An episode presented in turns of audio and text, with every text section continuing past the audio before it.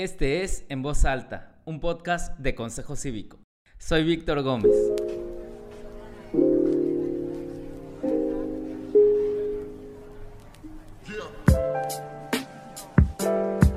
¿Quiénes están luchando por el Nuevo León donde todos queremos vivir?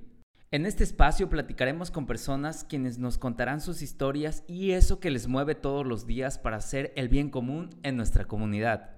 Nina, en serio, qué honor y qué dicha poder decir que Cordem lleva 20 años. No me puedo imaginar en serio la cantidad de familias, mujeres, comunidades enteras, asociaciones que se han visto beneficiadas positivamente por Cordem.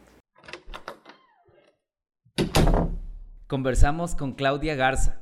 Ella es egresada de la carrera de Ciencia Política por el Tecnológico de Monterrey, cuenta con estancias académicas en universidades de Sciences Po, Yale y Cambridge y actualmente es estudiante de la Maestría de Estudios Humanísticos por el Tecnológico de Monterrey.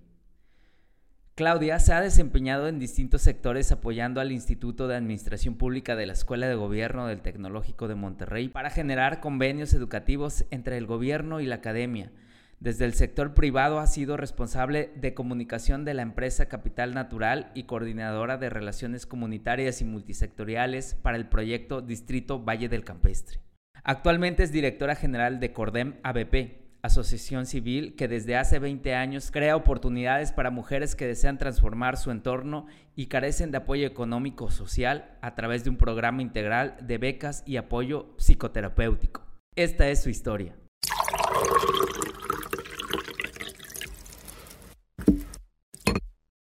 La verdad es que la historia de Cordem es una historia, eh, yo creo que muy especial de cuando una persona ve que su entorno necesita, ¿verdad? Algo, lo conecta con su vivencia y lo, transforma eh, en una acción, en una causa, ¿no? Esta historia empieza hace más de 20 años con la señora Yolanda Lozano.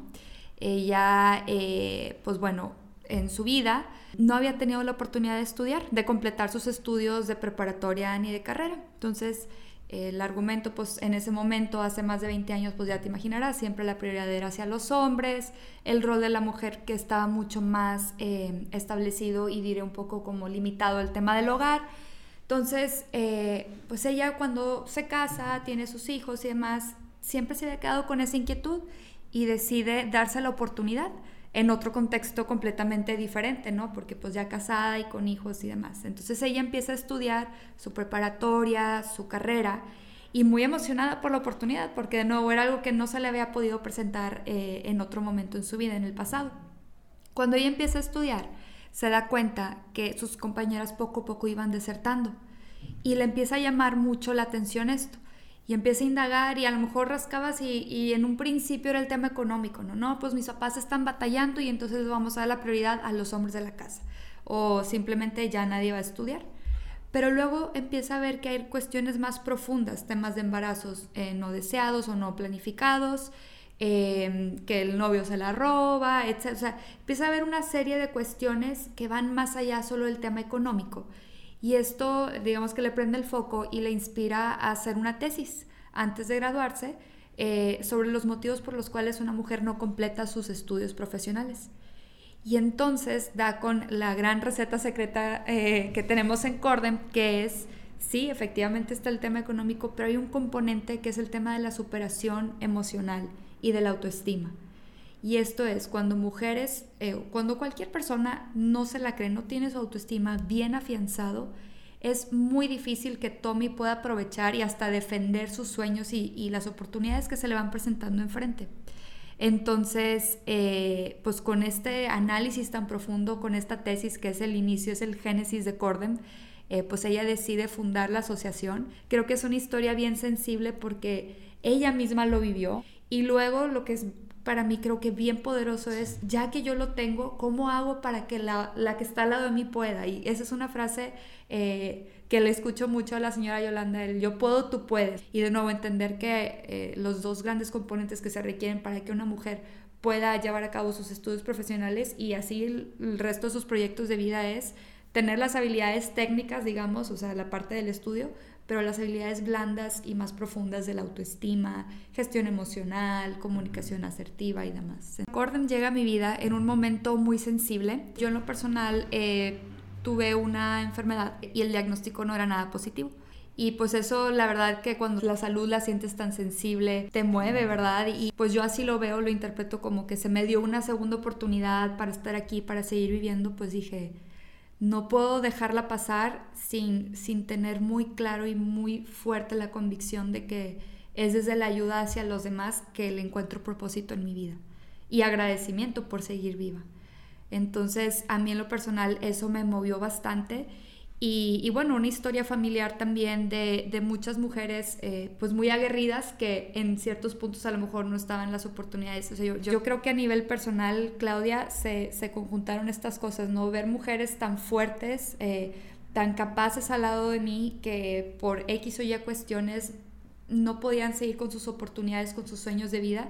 Y por otro lado, esta sensibilidad de, pues, a qué venimos al mundo, ¿no? Y qué mundo queremos ver. Yo recuerdo mis primeros días en Cordem y de verdad que eran un reto emocional muy fuerte, ¿no? Y veías algunos casos muy complejos. Para nosotros la vulnerabilidad la entendemos como un espectro, no solamente está la cuestión de yo no puedo pagar un estudio. Una vulnerabilidad puede ser, yo soy la primera mujer en mi familia que voy a estudiar. O una vulnerabilidad puede ser, ¿sabes qué? Sufro de alguna situación de abuso de algún tipo, quiero salir de ello, quiero salir adelante, eh, mejorar mi situación económica, sé que lo puedo hacer a través de tener una titulación. Y, y, bueno, las acompañamos en ese proceso, ¿no? Entonces yo en mis primeros días de Corden, pues como dices tú, está el corazón así a flor de piel y ver estos casos, pues la verdad es que te conmueven bastante, ¿verdad? Y, hay que tomar decisiones eh, ejecutivas desde el impacto social. Y es un reto, pero la verdad es que es, un camino ya recorrido. Lo digo en el sentido muy positivo por otras instituciones, asociaciones, o sea, ya hay toda una ola eh, de académicos, profesionales y demás que han luchado y han buscado entender cómo se puede hacer el impacto lo más asertivo posible. Es complejo porque pues queremos ayudar a, todos los casos, a todas las personas y pues al final el recurso de nuevo es limitado, etc.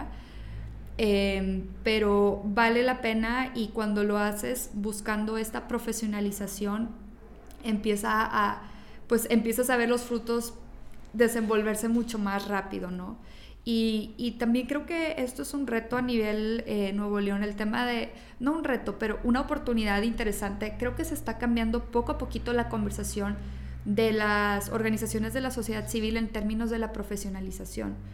Y esto lo veo del lado de los benefactores. Es bien interesante porque em, yo creo que por mucho tiempo se pensaba que las personas que estamos en el sector social solo lo hacemos como por voluntariado y por buena fe y se acabó y conforme nos fuimos dando cuenta que es necesario tener eh, cierto contexto, ¿verdad? Preparación y demás, porque pues al final del día estamos entrando al quite, digamos, a resolver cuestiones sociales que ni el gobierno ni ningún otro sector ha podido hacerlos. Estamos en la trinchera de lo más urgente a nivel social, pues se requieren personas eh, profesionales y preparadas. Entonces, eh, pues yo sí he visto que se ha cambiado esa conversación, en especial en ICO, en muchas entidades que la apuestan al fortalecimiento de las, de las personas y de las instituciones. Entonces, creo que eso es muy positivo porque se comparten prácticas, se comparten experiencias, o sea, te sientes acompañada como persona y como institución en este recorrido de, pues, de querer ver un mejor mundo. Son muchos retos que se traducen en oportunidades, ¿verdad? Pues el primero es esto que, que platicábamos, ¿no? La sensibilización de, de que quienes estamos en el sector social eh, queremos seguir profesionalizándonos, ¿no? Entonces hay que cambiar esa conversación en ocasiones con ciertos benefactores que pues muy generosamente nos apoyan y siempre hemos estado muy agradecidas y que cuando les decimos, oye, pero dentro de lo que tú nos apoyas vamos a destinar un poquito para pues mejorar las condiciones de, de sueldos, prestaciones, etcétera, como que ah, ahí, brinca, ¿no? De espérame tantito, yo lo quiero ver directo a la beneficiaria y dices, bueno, pues es que eh, apoyar al equipo también apoya las, o sea, al final del día pues, se impacta en el trabajo y en lo que las beneficiarias reciben, ¿no? Entonces tener esa conversación sobre la profesionalización de quienes estamos aquí eh, en términos de, de, lo que hemos visto con las mujeres durante la pandemia. Por un lado, el tema de salud mental que ha afectado a nivel mundial a las personas. O sea, ya ahora sí nos hace distinción de género. En Cordem estamos haciendo todo lo posible para seguir ofreciendo este apoyo psicoemocional. Entonces en Cordem, cuando una mujer entra al programa, ella recibe su beca académica y tiene un proceso de acompañamiento durante los sábados con un grupo de otras mujeres como ella, líderes, eh, y con un terapeuta que van viendo diferentes eh, aspectos, como les mencionaba, autoestima, eh, gestión o inteligencia emocional, etc. Incluso no solo con nuestras beneficiarias, hubo un tiempo en pandemia donde abrimos grupos terapéuticos al público en general. Otro gran reto que a mí me preocupa para la situación de las mujeres en, en México es cómo se han profundizado las brechas eh, de oportunidades y la brecha tecnológica. Y esto es viendo eh, datos donde, eh, pues bueno, pandemia. Se llega la pandemia, nos vamos todos a casa a hacer home office.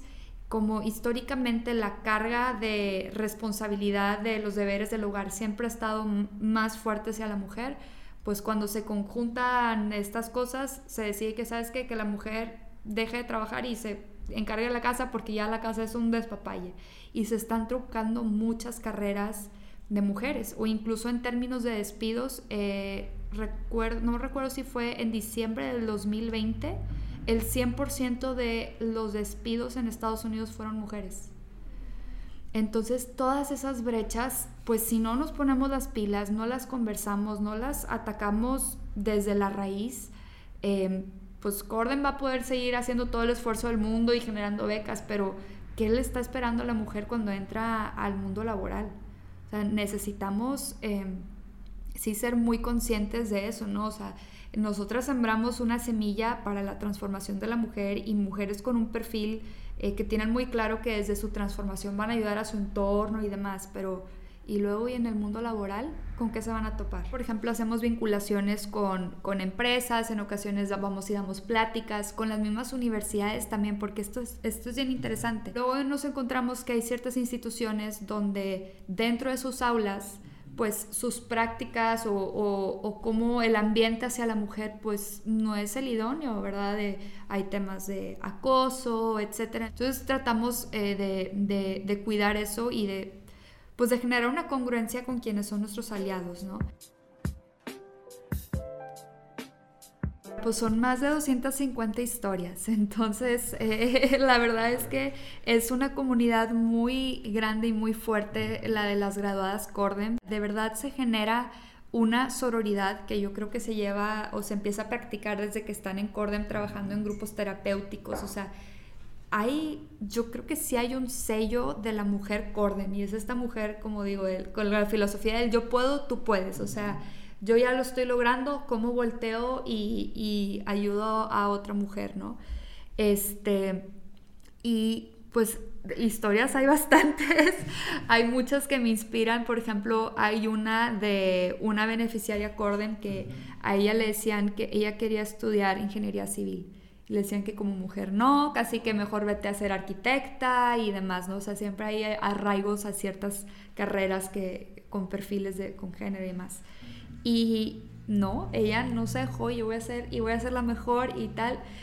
Y nos manda una foto colgada de un edificio, quién sabe dónde, o sea, así de aquí estoy y lo estoy logrando, o sea, desde mi sueño, desde donde yo siempre me proyecté ser y no, pues eso, no, me, se me pone la piel chinita de, de, emoción, la verdad es que me inspira bastante. Hay mujeres en la historia de Corden que una vez graduadas, ellas hicieron su propia asociación civil.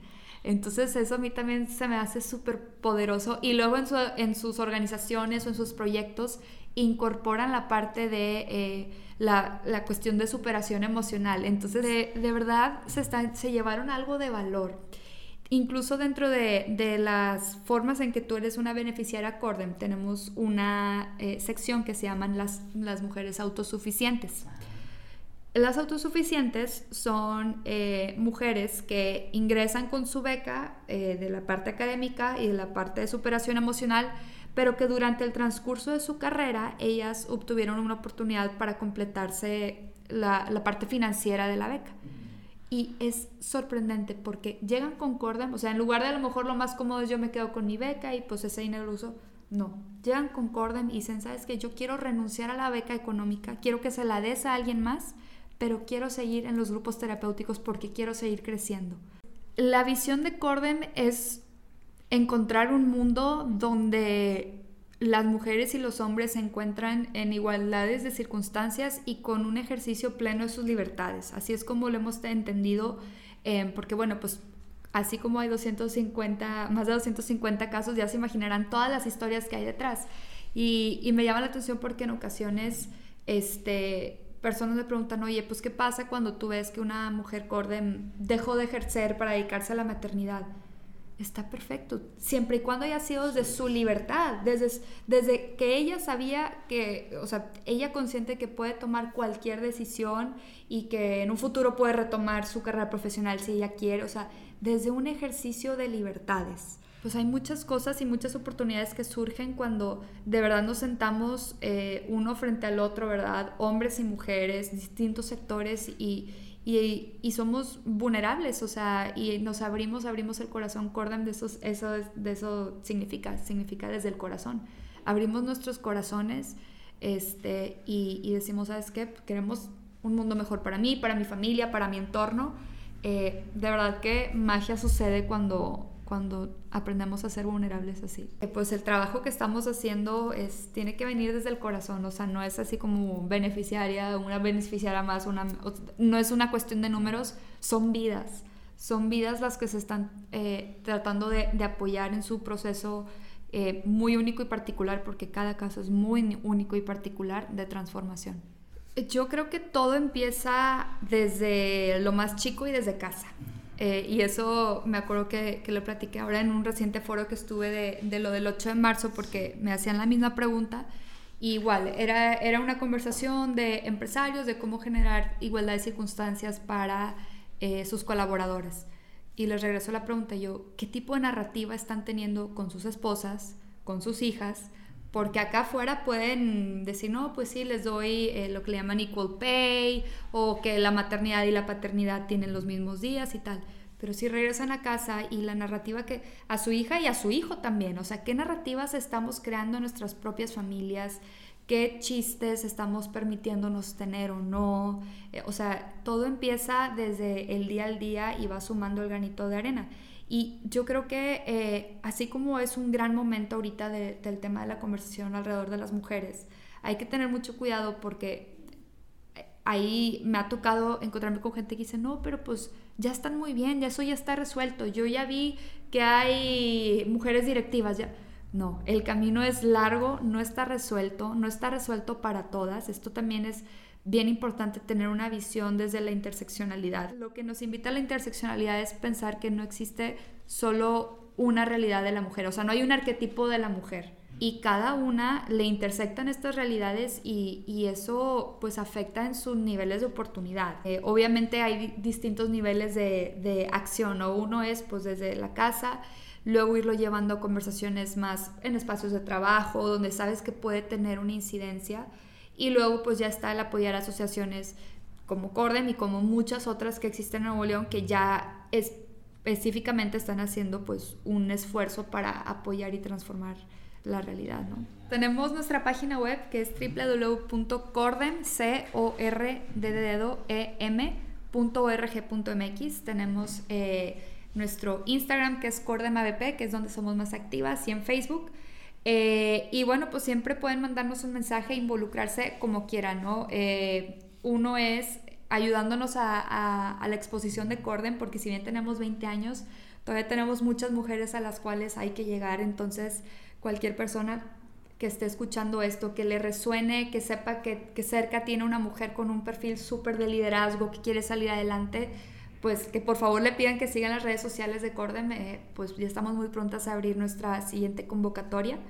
Eh, obviamente el apoyo de las tres T's es muy valioso. ¿Cuáles son las tres T's? Tiempo, talento y tesoro. Entonces, tiempo, eh, quienes tengan alguna habilidad, un hobby y demás, dentro del programa de Cordem nosotras generamos espacios que le llamamos talleres y entonces las mujeres eh, Cordem reciben eh, desde clases, por ejemplo, de cómo hacer tu CV, cómo presentarte en tu primera entrevista de trabajo, eh, cómo usar la escritura a, pues, para tema de desahogo emocional y de superación, hobbies, demás, eh, siempre bienvenidas. Si alguien tiene un don, una habilidad y lo quiere poner a disposición de estas mujeres, cree que con eso pues, se pueden desarrollar, súper bienvenido que nos contacten o bienvenida que nos contacten también.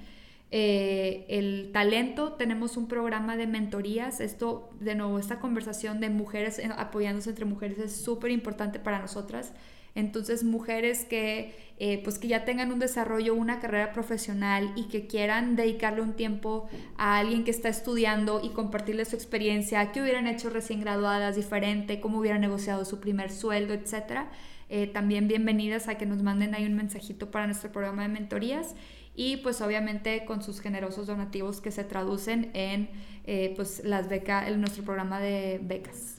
Cordem se distingue como asociación porque se va hacia lo profundo y es, o sea, no solamente somos, damos becas, damos este contexto de mujeres rodeadas de otras mujeres líderes que están trabajándose a sí mismas, que se están fortaleciendo, que están compartiendo y yo creo que tiene que ser desde el corazón lo que hacemos. Muchísimas gracias y bueno, pues yo muy agradecida porque pues esta oportunidad me la dan a mi persona, lo cual eh, me siento muy honrada y agradecida, pero el espacio de que Corden pueda exponerse y que todas esas historias puedan eh, contarse, eh, pues es una oportunidad para que Cordem siga trascendiendo. Entonces, muchas gracias.